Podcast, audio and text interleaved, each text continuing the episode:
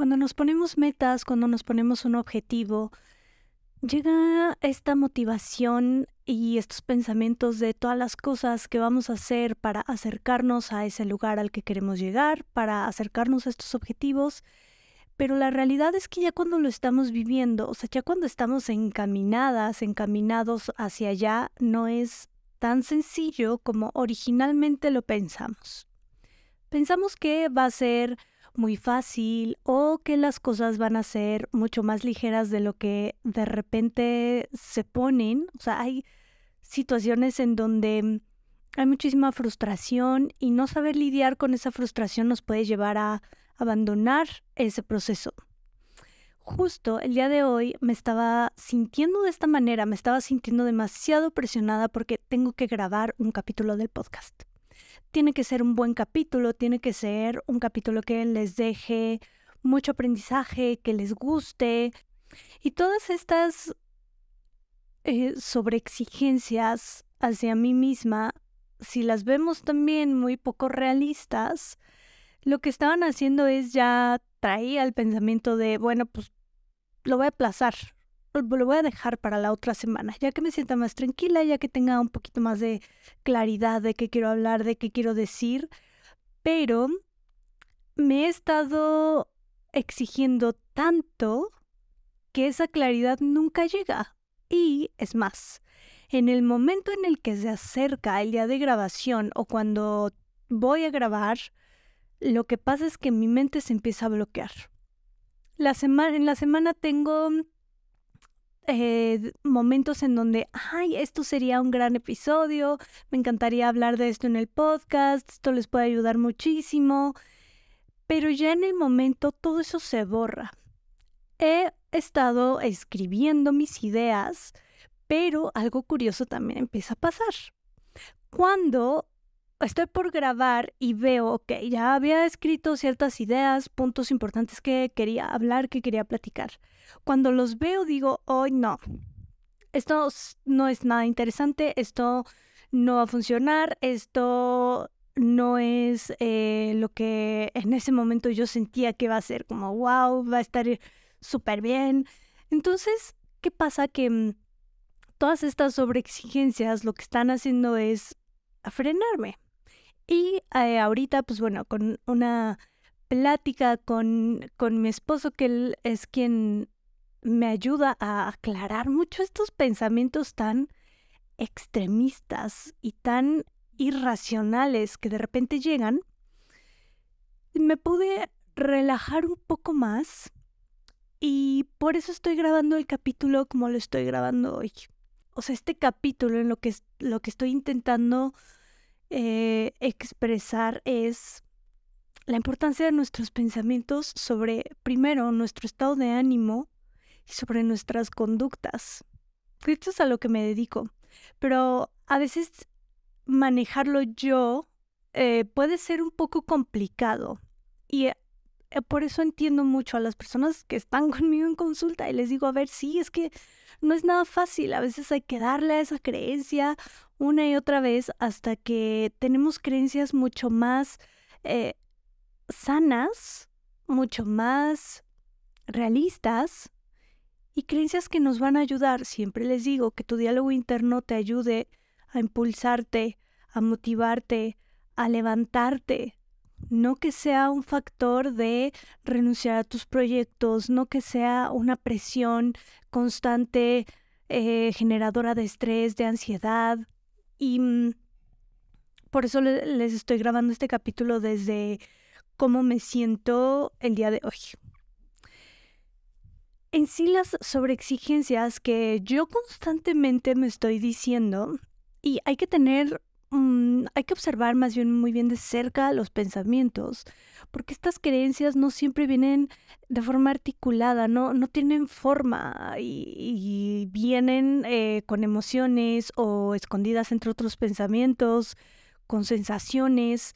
Y si no nos detenemos realmente a observar, a ver, ¿qué me estoy diciendo? O sea, descubrir la creencia irracional y la creencia que nos está frenando, va a ser muy complicado de cambiarla. No la vamos a poder cambiar y no vamos a poder tener mejoras en lo que estamos haciendo, lo que estamos tratando de, mm, de lograr. Entonces hay que observar muy bien nuestros pensamientos.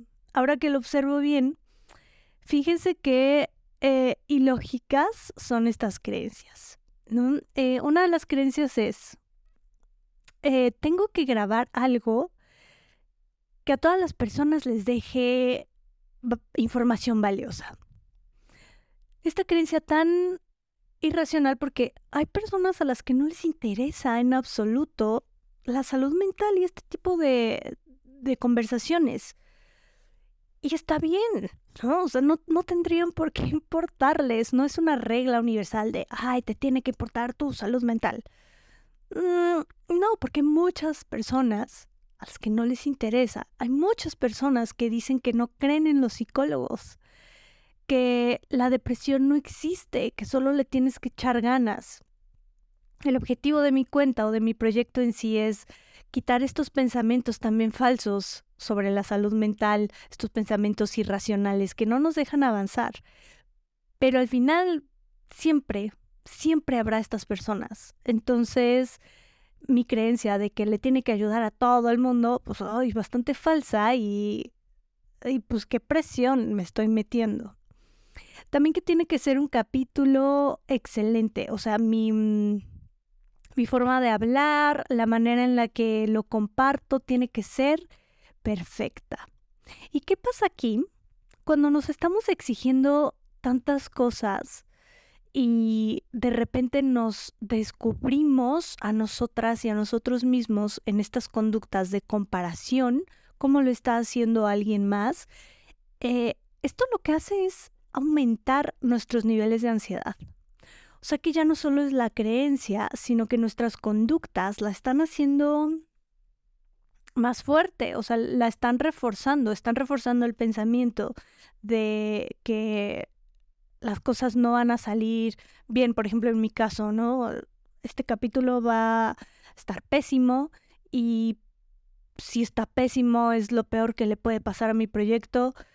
Y pues no, la verdad, un mal capítulo del podcast no le hace daño en sí a mi proyecto, porque este proyecto está en, en, construcción y nunca voy a llegar a un lugar en donde esté completamente satisfecha, porque siempre queremos más y, y no lo digo en un mal sentido, sino que está bien porque estamos en constante avance y en constante evolución. El mundo también está cambiando constantemente y tenemos que flexibilizar ciertos pensamientos. Hoy se hablan de muchos temas que antes no se hablaban y antes no me refiero a 50 años atrás, me estoy refiriendo desde 5 años atrás, 2 años atrás, 15 mm, años, o sea, no, no es tanto el tiempo. Entonces, como el mundo va avanzando, nosotros y nosotras también. Lo que pasa y lo que tiene que suceder es también actualizarnos, actualizar nuestros pensamientos y nuestras creencias. Ahorita yo tengo un proyecto que me gusta mucho, pero en estos momentos pierdo el, el disfrute, o sea, ya lo dejo de disfrutar y ya solo es un factor de estrés y presión que, que me está llevando a pensar o a sacar la conclusión constantemente de, no, mejor bye, hay que pararlo y hacer otra cosa. Cuando hacemos esto, vamos saltando de cosa en cosa y al final no nos volvemos buenas o buenos en algo. Yo estoy completamente consciente de, de la forma, de que la forma en la que yo comunico las cosas, en primera no es como a mí me gustaría, porque nuevamente me he llegado a comparar con proyectos ya muy exitosos, o bueno, que yo considero muy exitosos y mm, que estas personas, al ver su trasfondo, su camino, llevan más de 10 años. Ese es el promedio, entre 8 y 10 años haciendo lo mismo una y otra y otra vez. Yo estoy comparando mi camino, que apenas va comenzando, con el de estas personas que ya van muy avanzadas. Obviamente, pues al compararme con ellas y con ellos, mi camino se va a ver muy diferente. Esto no quiere decir que esté mal, sino que es distinto. Y la parte de, de comunicación, de las expectativas que yo tengo de, Ya, y tiene que ser eh, perfecto, no le tengo que modificar nada, tiene que salir súper fluido. Y la verdad es que no, o sea, este, en este punto en donde estoy las cosas no son así. Yo no estoy acostumbrada a hablar eh, en público. Sé que no estoy hablando en público, estoy aquí sentada eh, en mi casa, en mi espacio, con una cámara frente a mí y un micrófono. Pero constantemente me llegan las imágenes de miles de personas escuchando esto. Mm, o sea, es, como si yo me pusiera en mi mente, o sea, en mi imaginación, en un escenario en donde todos ustedes están ahí parados y de verdad es como si yo los viera, o sea, como si estuviera ahí. Por eso me genera tanta, tanta ansiedad a veces eh, grabar el podcast. Cuando el podcast es un proyecto muy privado, o sea, la gente no te está viendo, o bueno, al menos el que yo estoy grabando. Sé que hay otros ya muy grandes que tienen mucha producción y detrás de las personas que vemos hay 30 eh, viendo que todo salga bien. En mi caso, no es así, nadie está enfrente de mí. Eh, pero yo lo siento de esta manera. Y mm, desde que iba en la universidad, bueno, no, o sea, desde la escuela, pero en la universidad empecé a notar ya de forma mucho más consciente el hecho de que me generaba demasiada ansiedad hablar en público, hablar frente a la gente. Para mí era muy difícil y mm, a veces aterrador exponer en clase. Constantemente me estaba metiendo esta misma presión. Tiene que salir perfecto.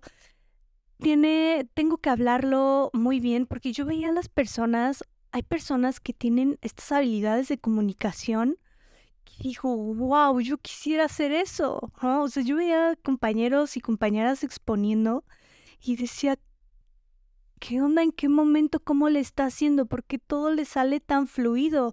¿Por qué cuando se le olvida algo de lo que tenía que decir lo improvisa y, y sale como, o sea, perfectamente lo puedes entender? Conmigo no, o sea, yo sí no tenía la como estas eh, hojas en donde yo escribía lo que tenía que exponer y por si se me olvidaba y al final pues se me olvidaba todo. no me acordaba de nada y entonces tenía que leer todo y, pues siempre, o casi no todos los, los profesores ni, ni, mis profesoras, pero sí me llegaban a señalar como no leas y es como, oh, puta, es que si no leo, no puedo. Se me quedó mucho esta creencia. Entonces, si mm, se regresan a los primeros capítulos del podcast, yo los leía, escribía todo lo que quería decir y luego lo leía porque en mi mente era, tiene que salir palabra por palabra exactamente como le estoy pensando en este momento. Obviamente no era realista porque, pues no, no iba a pasar. Y estas sobreexigencias, o sea, si se fijan, tienen un gran impacto en cómo nos sentimos en el momento en el que estamos y, y en cómo reaccionamos ante la situación. Mi reacción usual es ya, pues bye, lo, lo, dejo, lo abandono. Poco a poco estoy pues lidiando con mi frustración desde una manera más sana y más comprensiva y desde la autoaceptación incondicional. Parte de aceptarse incondicionalmente a sí misma y a sí mismo es aceptar que estos momentos de frustración van a existir. Va a existir el momento en el que quieras renunciar a todo va a existir el momento en el que no te sientas nada capaz de hacer las cosas. Va a existir ese momento en el que estés dudando tanto de ti y de lo que haces que llegues a pensar en renunciar a ese proyecto o a lo que estás intentando lograr. Va a pasar. O sea, esto te lo estoy diciendo, lo vas a pensar y lo vas a sentir. No se trata de no sentirlo y no pasar por esos baches. Se trata de la manera en la que los atravesamos. O sea, ¿qué hacemos? ¿Qué hacemos cuando llegan todas estas emociones? ¿Cómo lidio con ellas? ¿Cómo las manejo para que mm, no sean un freno, para que mis conductas no sean abandonar, dejar eh, y la parte tan importante de tolerar. Aprender a tolerar estos momentos de frustración son la clave para seguir siendo constante y sobre todo para tener mejoras. Sé que a partir de este momento voy a mejorar en algo, no sé en qué, pero voy a mejorar. Y constantemente estoy pensando cómo mejoro mi, mi proyecto, cómo puedo presentar mejor la información, cómo puedo comunicar mejor la información. Para mí, la parte de comunicación en cuestión hablada es complicadísima, o sea, me cuesta mucho trabajo por la ansiedad que estoy sintiendo todo el tiempo, por lo que me estoy diciendo todo el tiempo. Pero sé que mientras más lo haga, más en confianza me voy a sentir, más confiada voy a hacer conmigo misma y voy a ir desarrollando estas habilidades. Esto de la comunicación es una habilidad que se puede desarrollar. No es algo con lo que o naces o no y ya te fregaste. No, es algo que se, se trabaja, se construye constantemente y poco a poco va a ir mejorando. Lo he notado también. Las primeras historias que subí a mi Instagram sí eran muy distintas a cómo hablo ahora en, en redes sociales. Y lo que te quiero decir es que mm, van a existir estos momentos de frustración, pero tienes que observar mucho más de cerca en esos momentos tus pensamientos.